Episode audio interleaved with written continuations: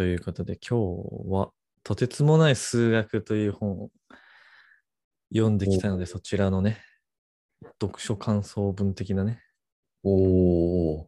のをやっていきますよ。うんうん。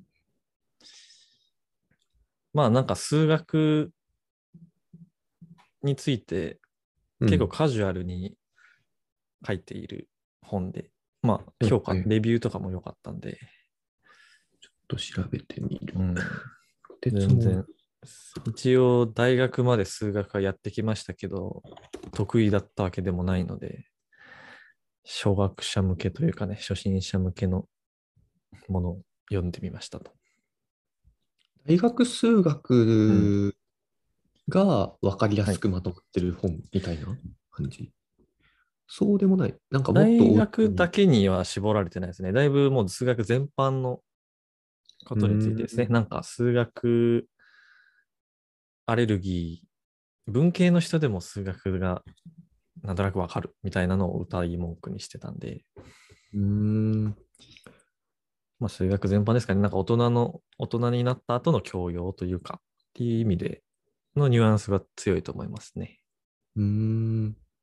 はい、はい。なんか長野さんっていう方で、うんなんか、数、東大の、東大になって、何でしたっけ、音楽家になっ JAXA 行ってから音楽家になって塾の講師してるみたいな変わった方なんですけど、まあそれをなんか売りにしてましたね。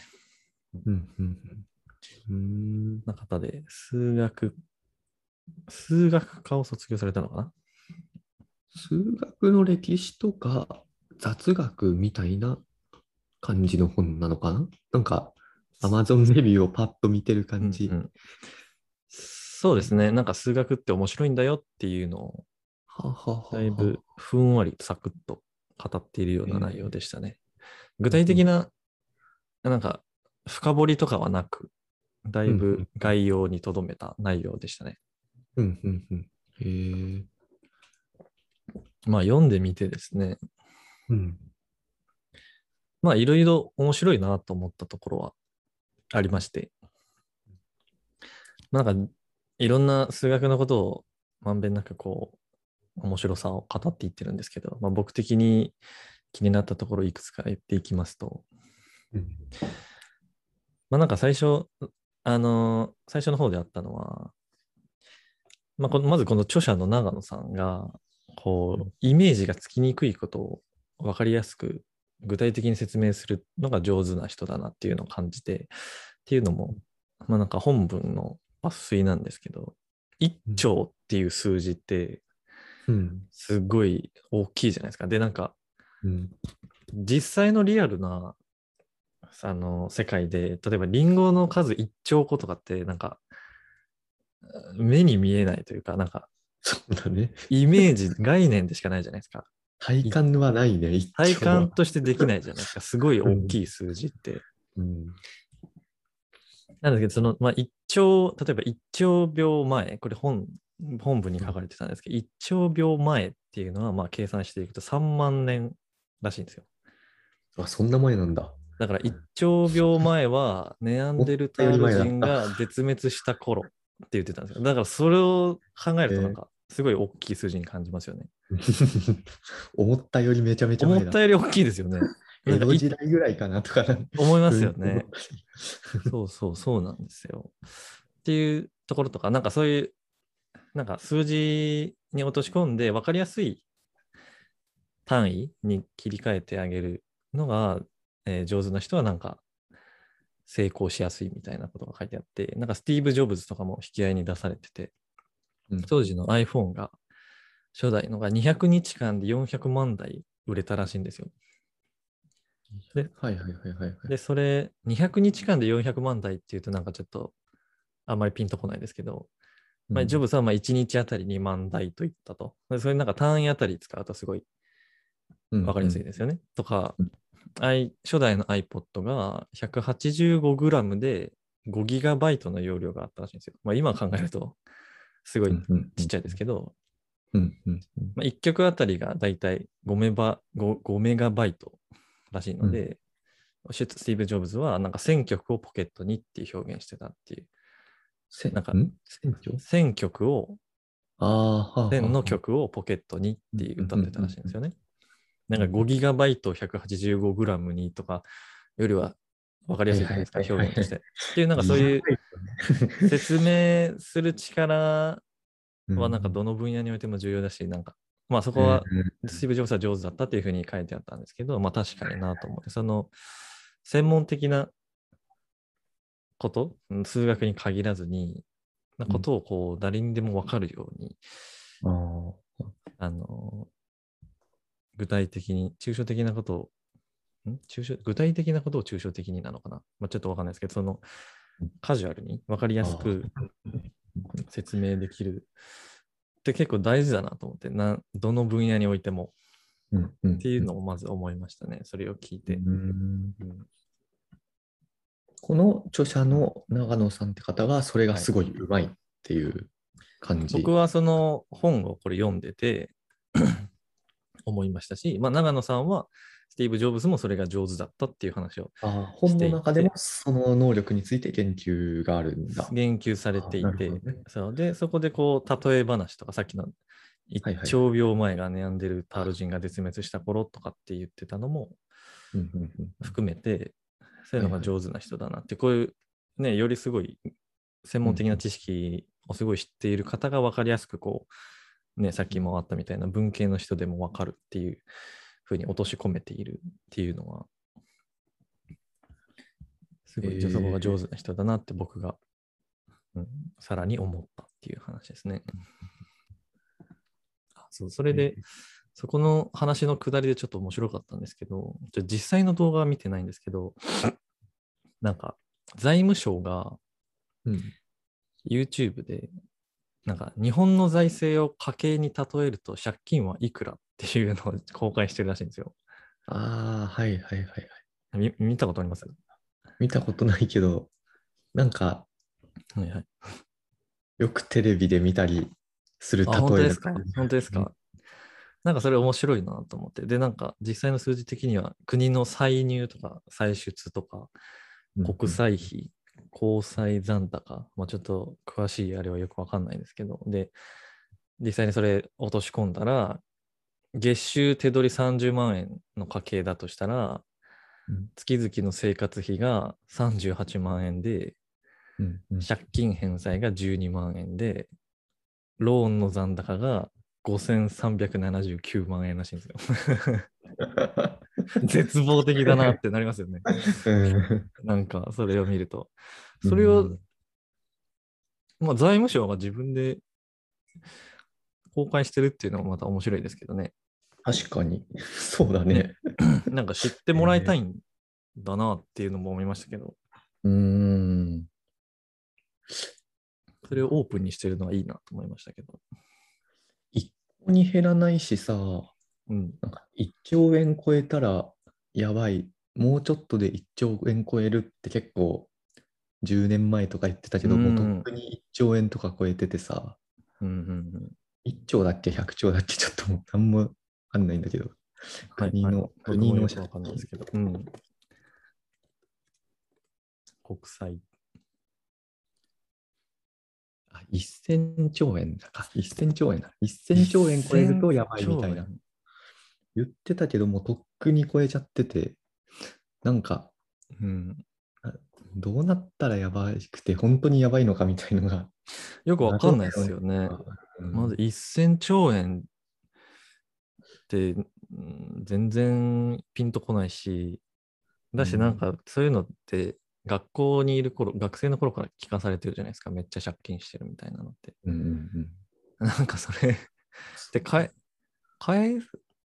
返さないで成り立ってんのかなっていう、うん、ねえ、なんか、なんか返す未来あるんだろうかっていう感じがしますけど。意外と簡単にさ、ふ借金増やすじゃん。そうですね、そうですね。めっちゃあれだけど、うん。やばい。なんかコロナだとかさ、うん。大震災だとかでさ、すごい借金増えてさ、ああ、はいはいはい。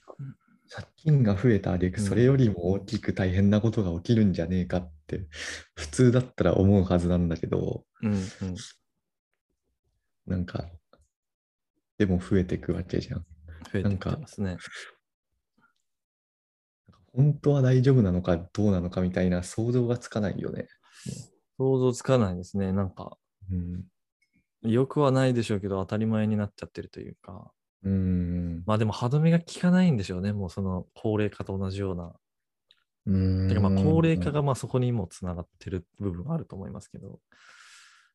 もう本当にやばいんだったらさ、医療費、負担5割にしますって言ってでもさ、うんうんうんうんうん。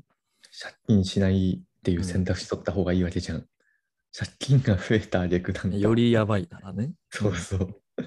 でもそれやんないってことは別にそうでもないんだろうなっていう感じがしちゃうよね。なんから見てる感じ。旗から見てるとそうですよね。それはどう響くんでしょうね。信頼、国際関係の信頼とかに関わるんですかね。ちょっとわからないですけど。うん。ね、うん。いやいや、これ、この話は。まあ、っていうことで、まあ、うんうんローンの残高5379万円って考えるとね、うん 逆に、逆になんか開き直。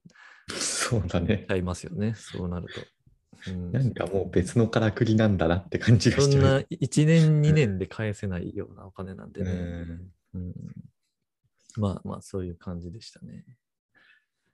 まあ、あとはですね、まあなんかす数字の面白さみたいなところにも触れてて、うん。えーっと、なんか漢、なんか自然数とか整数とかっていう言葉よく馴染みがあったんですけど、約数とか。なんかうん初めて僕が聞いたのは完全数っていう言葉が、数字があって、でうん完全数っていうのが、そのす約数を足し合わせた数字が、それ自身になる数字のことらしいんですよ。うんで、例えば6っていう数字は、約数が1と2と3。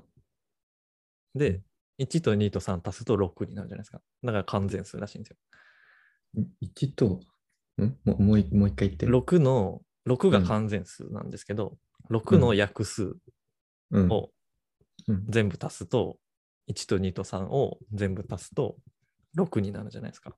ああ、なるほど。あそういうこと。それは完全数っていうらしいんですね。で、完全数は、まあ、6とか28とか、で、その次は496になるらしいんですけど、うんうん。っていう数字ですごい、まあ、便利な数字らしいんですよ、計算上。で、例えば、実際に本で書いてあったのは、実際にどういうところに使われるかっていうと、6は、まあ、時間を表すのに多く使われるじゃないですか。1年がうん。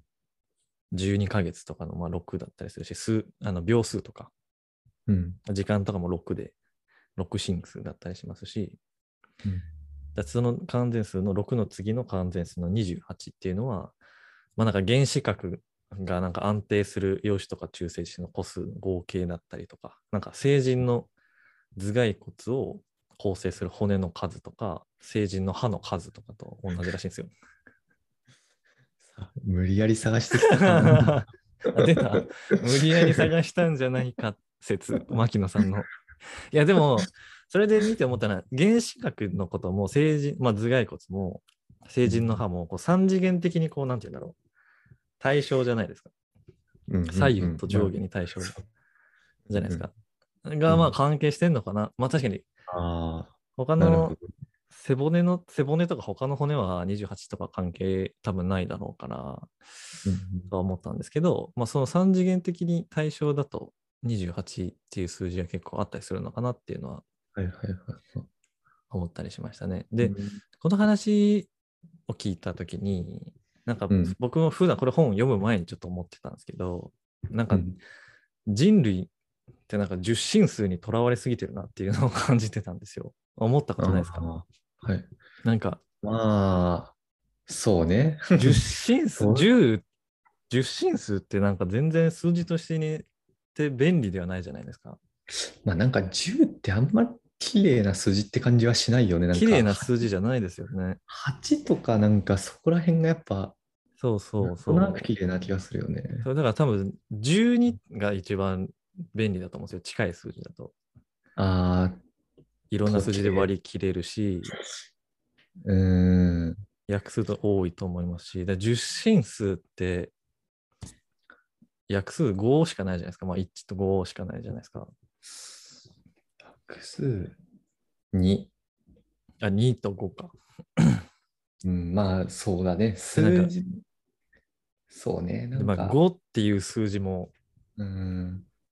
数学的に便利じゃないし、じゃあ、人間に指が6本生えてたら多分12進数になったんだろうあ、ね。そうなんですよ、そうなんですよ。ただ、ね、うん両手が10本だったから10進数になったっていうらしいですけど、うん12進数うん。だったらね、もうちょっと便利だったの。なんか100、10進数の100ってすごい切りいいように感じますけど、実際ってなんかそこの、ね、なんか RPG ゲームとかでもよく、とりあえず10個買おうかとか、なんかはいはいはい卵、家に2個あったから、あと8個買っとこうみたいななりますけど、うんうんだいたい10って切り良くない数字な。だから、うん12を使っていきたいなっていうふうに思ってるんですよ。12なぁ。12どうだろうな。まあでもなんか、うん。ね、いい360度とか時計とかそういうのがうん12だからまあなんだろう。うん。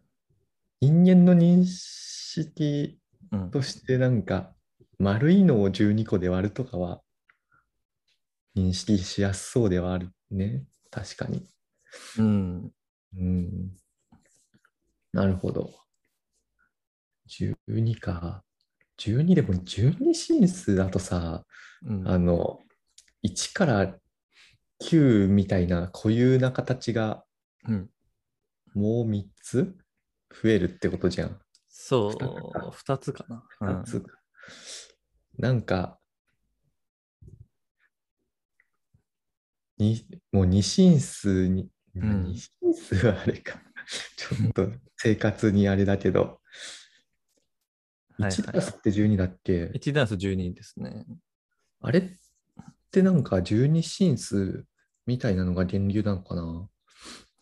どうなんでしょうね。まあ、それこそ割りやすいとか、割り切れやすいとかみたいなところがあると思いますけどね。それこそ、うんうんうんうんうん、物流はやっぱ数が膨大だと思うんで、うんうんうんそういうのがありそうですよね、根底に。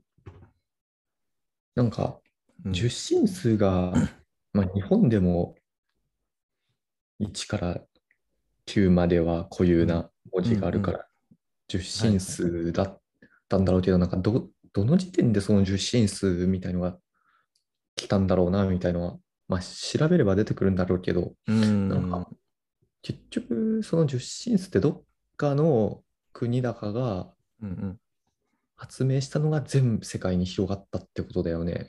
そうでしょうね。うん。同時多発的になんか十進数になったってのもまあなくはないんだろうけどうん、なんかあまりにも全世界重すぎるよね。重すぎる。全世界重すぎる。それこそギリシャ数字とか5進数じゃないですか。ギリシャ数字だと。あそっかそっか。だからその紀元前とかは5進数だったんでしょうね。まあでもそれも5にまつわってるから、やっぱ人間の指で数えてた。ところによるんでしょうけどね。で、そ口れをで、うん。発音も五進数だったのかね、あれ。表記は五進数っぽいけど、あ、読むときってことですか？か6って言った時にうん。51みたいな感じで言ってたの、51みたいな言ってたのかな？言ってたんじゃないっす。確かに。それって読み方ってどうなんでしょうね。五ギリシャ進数か。なんか、あうん。ねどう、読み方もそれだったまあでらも確かに5進数とまたちょっと違うのか。位っていう、位の概念じゃないですもんね、多分あれ。なんか、まあでも、五まあ近いか。っぽい感じなうんのかね。うんうんえそう、10にとらわれすぎてるなと思って、ー12を押していきたいなって、個人的にね。なんか、いや、まあ今、今の社会が急に明日から12進数になりますって言ったら、それは混乱を招くのはうんので良くないのは分かってるんですけど、個人的にその、なんか、何個買おうかなとかって言ったときに、まあ、キリ がいいから100個でとかは、ほんま言うよりは、キリがいいから120個でにしようかな。なるほどね。キリがいいから120も良くないのかな ?12×12 なのか？ちょっとよくわかんないですけど。なるほど。確かに。した方がキリが良さそうだなって思ったっていう。う んなるほどね。そうそうそう。これこれなんか会社の備品をさ、いくつ、ああ、いくつ、なんか適当に買っといていいよって言われたときに、10じゃなくて12にしようみたいなね。うんうんうんううんんうん12が好きなのかな、クロリンは。12別に好きじゃないですけどね。あ、そうなんだ。いや、12が好きというか、まあ、便利な数字だなって思うんで、はいはいはいはいうんなるほどね。と思ったっていう話ですね。うんうんはいはい。とか、まあ本当に、まあ、本ではいろんな話書かれてて、なんか、うん、囚人のジレンマの話とか、そういうところまで、まあ一応あの辺も数学というか、主人のジレンマってなんだっけ？なんかあの、囚、えっと、捕まえられた囚人が2人いて、うん。で、えっと、正直なことを言えば、ああ、ちょっと待ってくださいね。えー一人が、ん？お前が正直なこと言って、相手も正直なことを言ったら、はいはいはいはいはい。二人とも、なんか正直なこと言った方が個人から見たら懲役の年数が減るっていうやつなんですよ。はいはいはいはいはいはい。一人だけ、お前が黙ってて、もう片方がは白状したらお前は懲役10年で、両方言ったら2年で、うんうんうんお前だけ言ったらお前は1年でみたいな、なんか、お前は釈放でみたいな、なんか。で、個人から見たら言った方が確実にメリットだから、両方とも白状しちゃうみたいなジレンマらしくて。うん。それが数、数学となんか関係ある？数学、まあだからその、あれですよね。数学のなんかパズルとかも結構数学にの枠組みだったりするじゃないですか。うん。そこの、まあ数学、あの、高校の数学で言うと数学 A みたいなうんジャンルだと思うんですけど、そういうパズルというか、うんうんっていうので、うんその囚人のジレンマの話があって、うん。なんかその本で言ってたのは値下げ合戦とかその商品のね、はいはいはい。とかゴミ捨て問題。なんかゴミ捨て問題って僕は具体的なあれは知らなかったですけど、まあ多分うん。マンションに住んでる人のうん。ゴミ捨て、誰かが汚いとうん言われ、問題になったとして、うんなんか自分だけルール守ってても誰かがルール破ってたらうん。結局責められるというか、うん。うん。から、なんかん結局誰かが破り出したらなんか全員ルーズになっていってしまうっていう問題だと思うんですけど、っていうのとか、は核保有問題とか、その誰かが持ち始めたら、うん。うん。なんか持ってた方が有利なに。な傾向になるじゃないですか。持ったのよりは持っといた方がいいんじゃないかみたいな。っていうような話に通ずるって書いてあって、なんか正直者がバカを見る仕組みになってしまっているというか、なんかそういうのは不健全だっていうふうに書いてあって、なんか数、うん、数学っていうよりももうなんか、なんだろうね、なんかうんうん。あ雑学みたいな感じなのかな？まあ近いですよ。よね。あんまり確かに数を扱ってないうんうんうんので、へえあれですけど、うんなん、なんでもありな感じなんだ。うんうんそうん 議題、話題、テーマは。そうですね。うん結構確かに、まあ確率論とか、そういうパズルとか、なんかゲーム、ゲーム理論みたいなのも数学だったりするんで結構広かったりしますよね。まあそこのだいぶ応用というか、なんかうん、あれだと思います。数が関わってればうんうん。テーマとして扱うよみたいな本って感じか。あ、そうですね。だいぶまんべんなくえ使ってーましたね。うんうんうんなるほどそうで。したね。まあ、なので、そういう正直者がバカを見る仕組みになんか、いや、で、僕に、僕が思ったのは、なんか、会社とかでも、なんかそういう正直者がバカを見る仕組みにななることもあるじゃないですか。うん。っていう時になんか個人を責めたくなるような気もするんですけど、それこそゴミ捨て問題とかの時って、囚人の、囚人のジレンマにもし僕自分が囚人になった時、うん。なんか、じゃなくてなんかそのシステムとか仕組みが悪いんだなって思える人間になりたいなって思ったんですよ。この話を聞いた時はいはいはいはい。なるほど。うん。そうね。なんか結構正直者がバカを見るのって、まあ会社じゃなくても社会全体で結構ね、あるじゃないですか。そうね そこでなんか個人を責めるのはまた違うというか、うんうん。って思ったんですよね。まあ、個人攻めた方が楽だからね。そうしたい。楽ですね。うん仕組み変えれないからね、なかなか。変えれる場合、うん、場合が少ないから。そうですね。うんうんうん。そうなんですよ。っていうことを考えたりとか。うんうんうんうんまあ、あと面白かったのが、まあ、まだいくつかあるんですけど、うんなんか、えーっと、なんか円、うん。曲線に関する話があって、うん。あれ面白かったのが、うん。えーっと、結構前、昔ですね、1895年にアメリカで、あアメリカで初めての回転式のジェットコースター、こういう一周こはいはいはいはいはい。うするジェットコースター、フリップフラップっていうのができたらしいんですよね。うん。うん。うん。だったんですけど、すなんか、あすっごい、知ってます？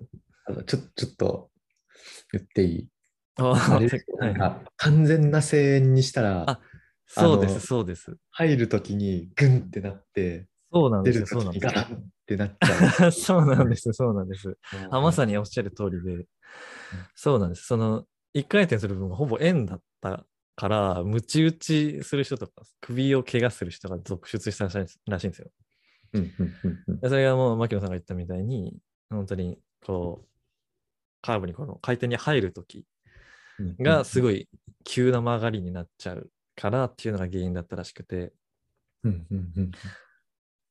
で、うん。でそれを解消するのが、なんかクロソイド曲線っていうのがあるらしいんですよ。その直線からこう、徐々に徐々にこう、なんてうんいう。んだろう、バネのようなというか、直線から徐々にこう黄金比の時の曲がり方みたいなうん風に曲がり方がきつくなるっていうのをクロソイド曲線らしくて、なんか本に書かれてあったのは一定のスピードで一定のこう速さでハンドルを回した時の自動車の軌道と同じって書かれてたんですよね。まあ、そういう曲がり方ですよね。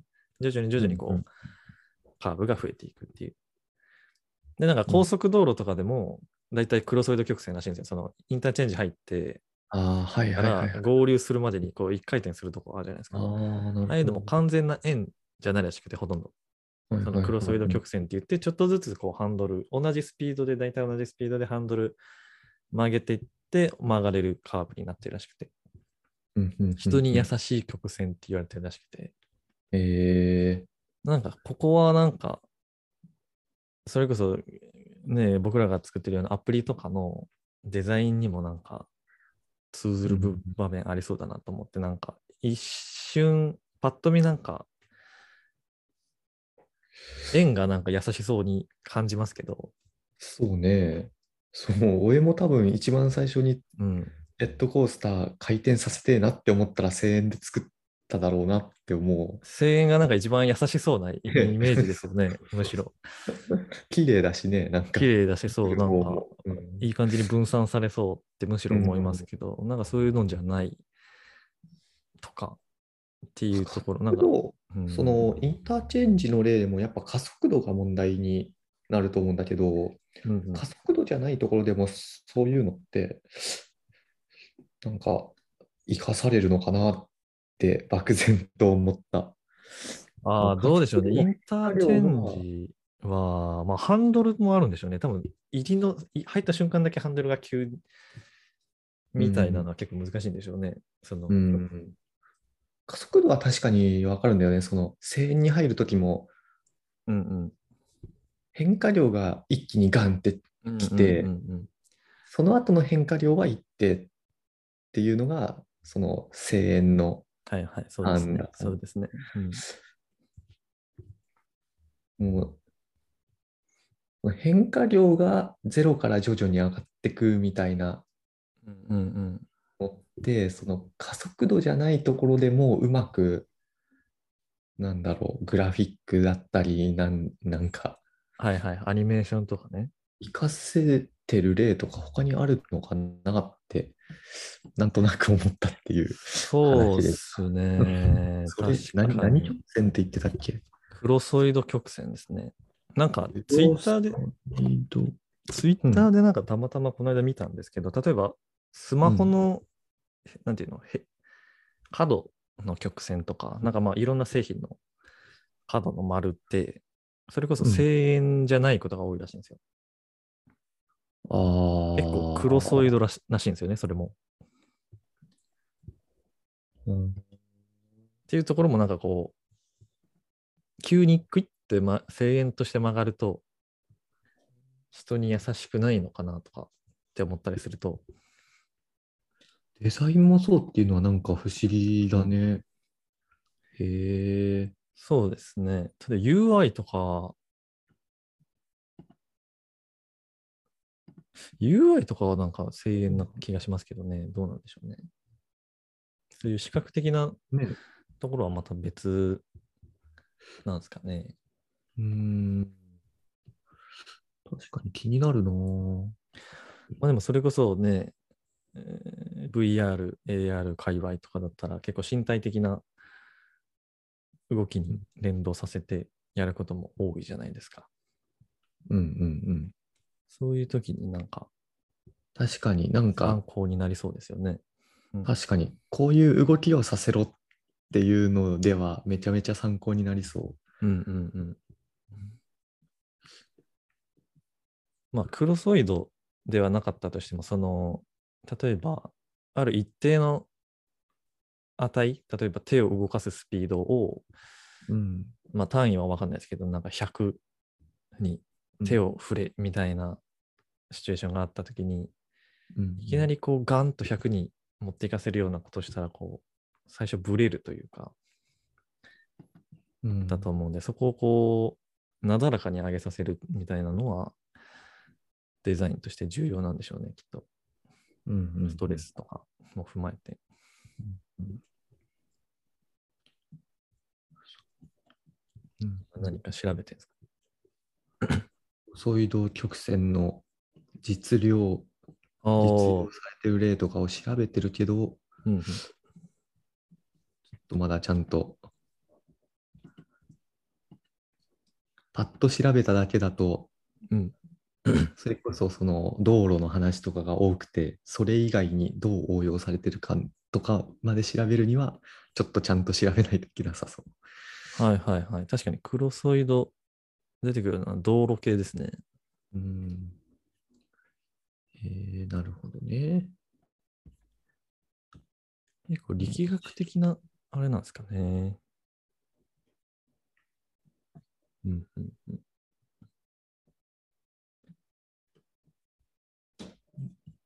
でもなんか結構やっぱアイコンにもちらほら見えますかね。イラストレーターの。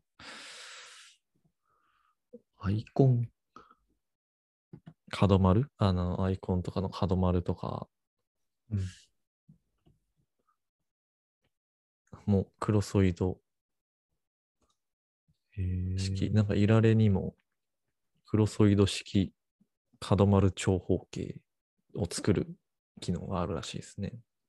えー、結構じゃあ、アプリのあのアイコンの角丸とかもクロソイドになってんですかね。だろう。そういうの見る人は見たらわかるんでしょうね。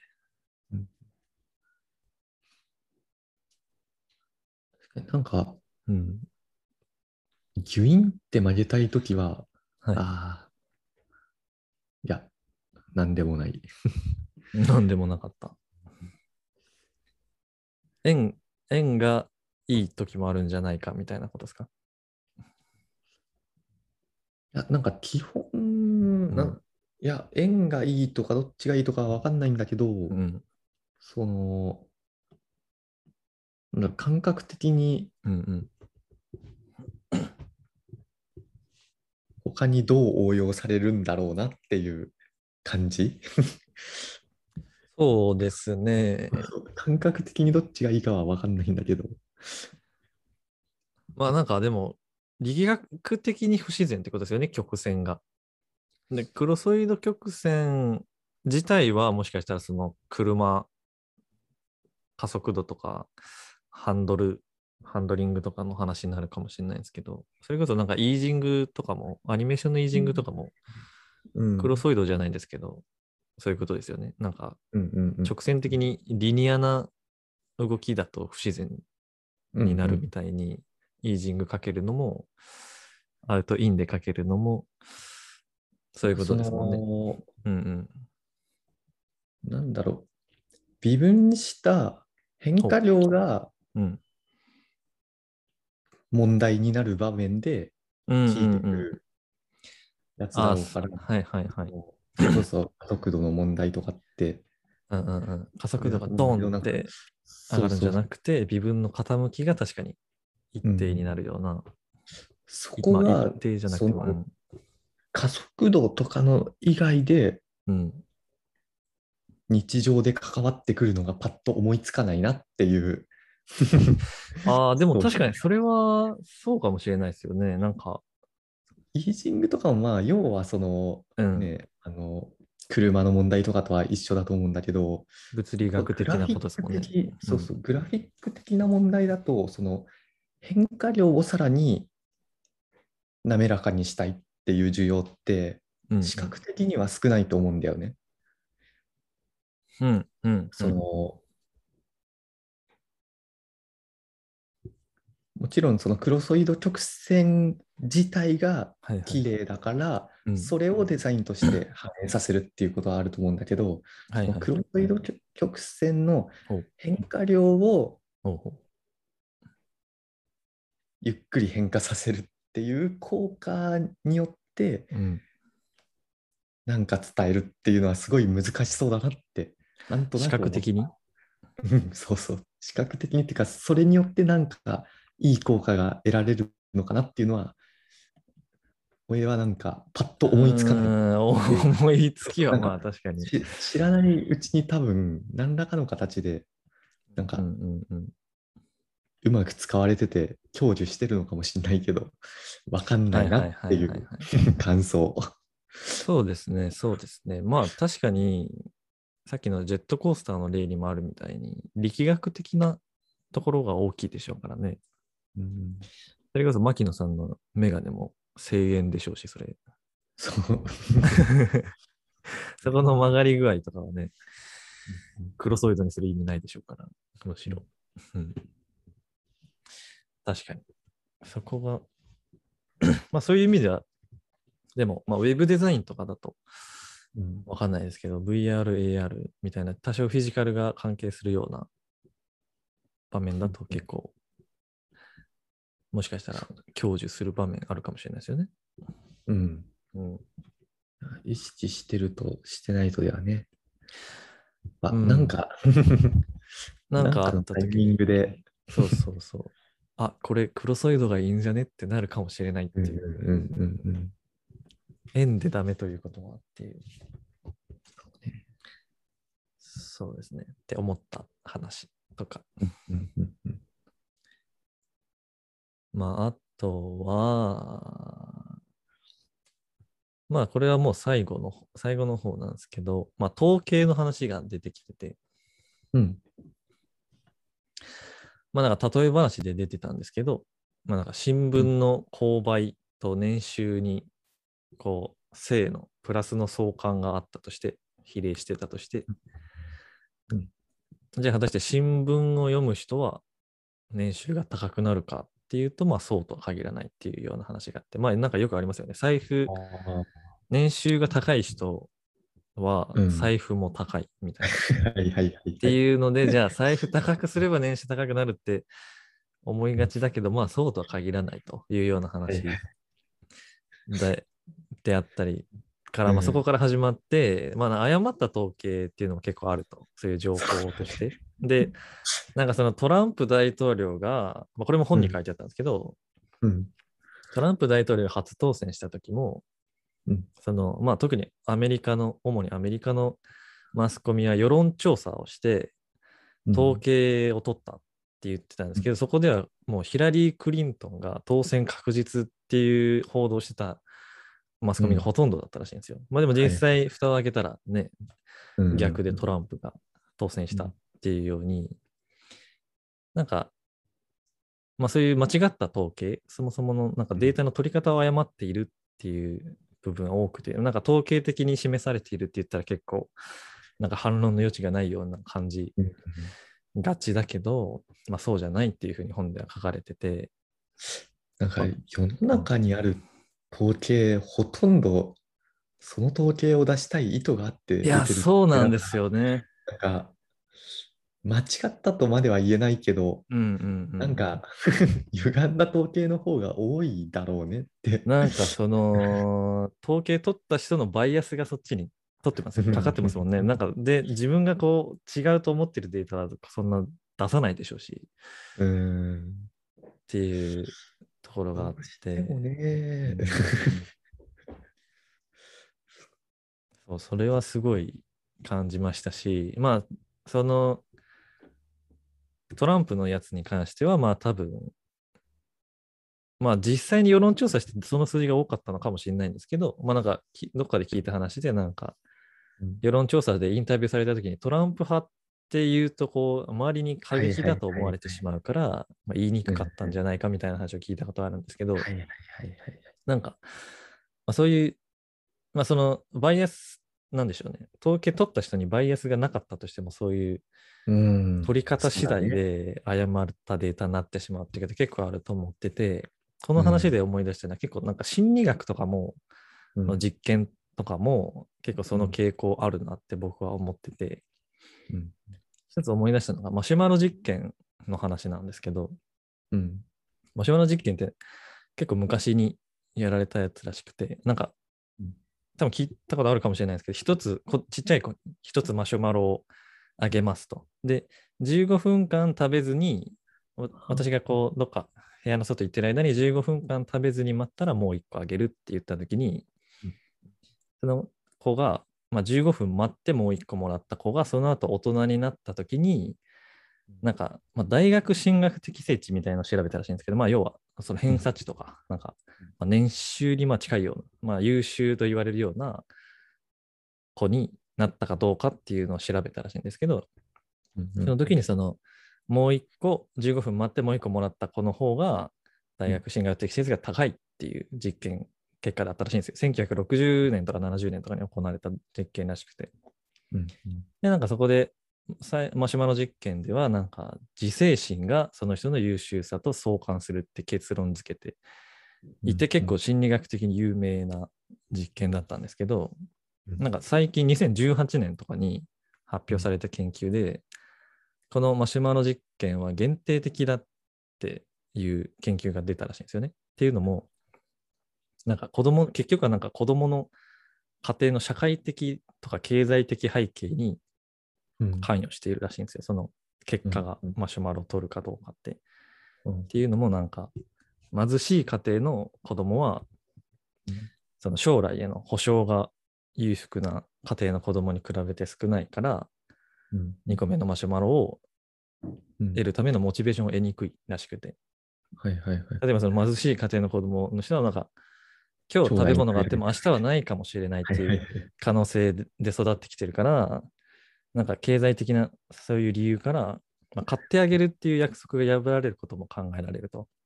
うんうんで一方的になんか裕福な、社会的に経済的に裕福って言われるような両親を持つ子供は、まあ、経験からその、大人は食べ物を所有するだけの安定性を持っているというか、経済的とかな部分で。うんだからなんか喜びを先延ばしにするっていうことは比較的簡単にできるっていうふうに言ってて、はいはい。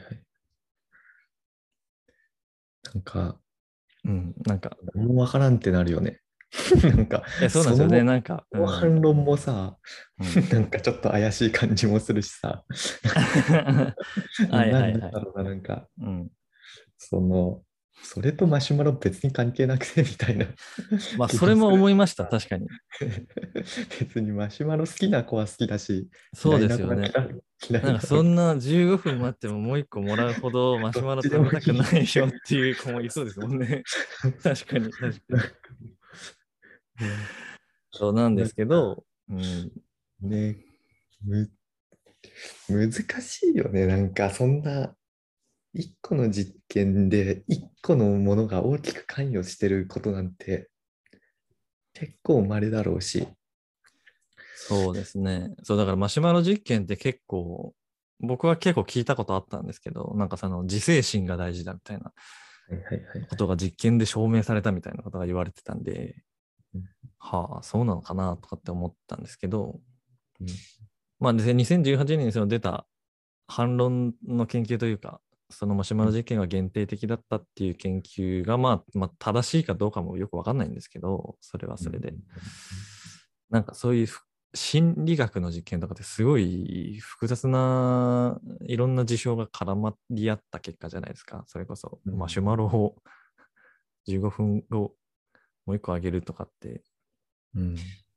そんな全員が全員マシュマロ欲しい前提なんかどうかっていうところもあるし、私なんかそうそう、なんかそういう統計もですけど、心理学的な実験とかって、うん。あんまりもしかしたら信じすぎるのも良くないんだろうなっていうふうに思ったんですよね。なんか、うん、性格占いぐらいの感じでみよくニュースとかで上がってるの。ああ、なるほど、そういうこともあるのか。ぐらいのはいはいはいはい。そうですね、そうですね。うんうんうん。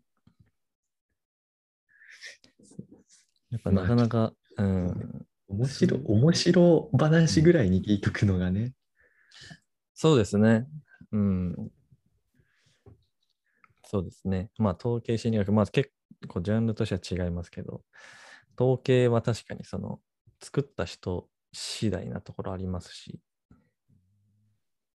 それこそトランプの話みたいに、何かしらのなんか、答える人のね、心理的なバイアスもかかってたりするでしょうし。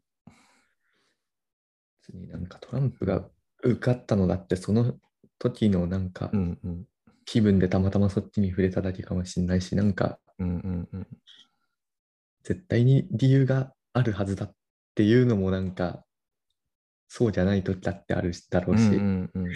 なんかね、でもまあ世の中の分析家みたいな人はたくさんいるから、それに理由を出したい人もたくさんいて、はいはいはい。ね、なんかそれっぽい理由を示せれば、社会的価値が上がる人も多いだろうから、なんかそうですね。うん。別に 悪いとも思わないけど、お楽しんで見てるっていう感じだな、俺は。まあ、そのスタンスがいい。こういうのが出てくるたびに。ですね。うん。まあまあ、真実もね、ある、含まれてはいるんだろうけど。うん。あ確かに、でもそれ、そうですよね。その、真実じゃなかったとしても、多くの人が納得できることを言える人が確かに社会的に評価されたりしがちじゃないですか。うん。まあ、それが別に悪いわけではないと思うんですけど、一方的うんなんか、うんただただ悪いわけじゃないと思うんですけど、トイレトイレ行ってくる。どうぞどうぞ。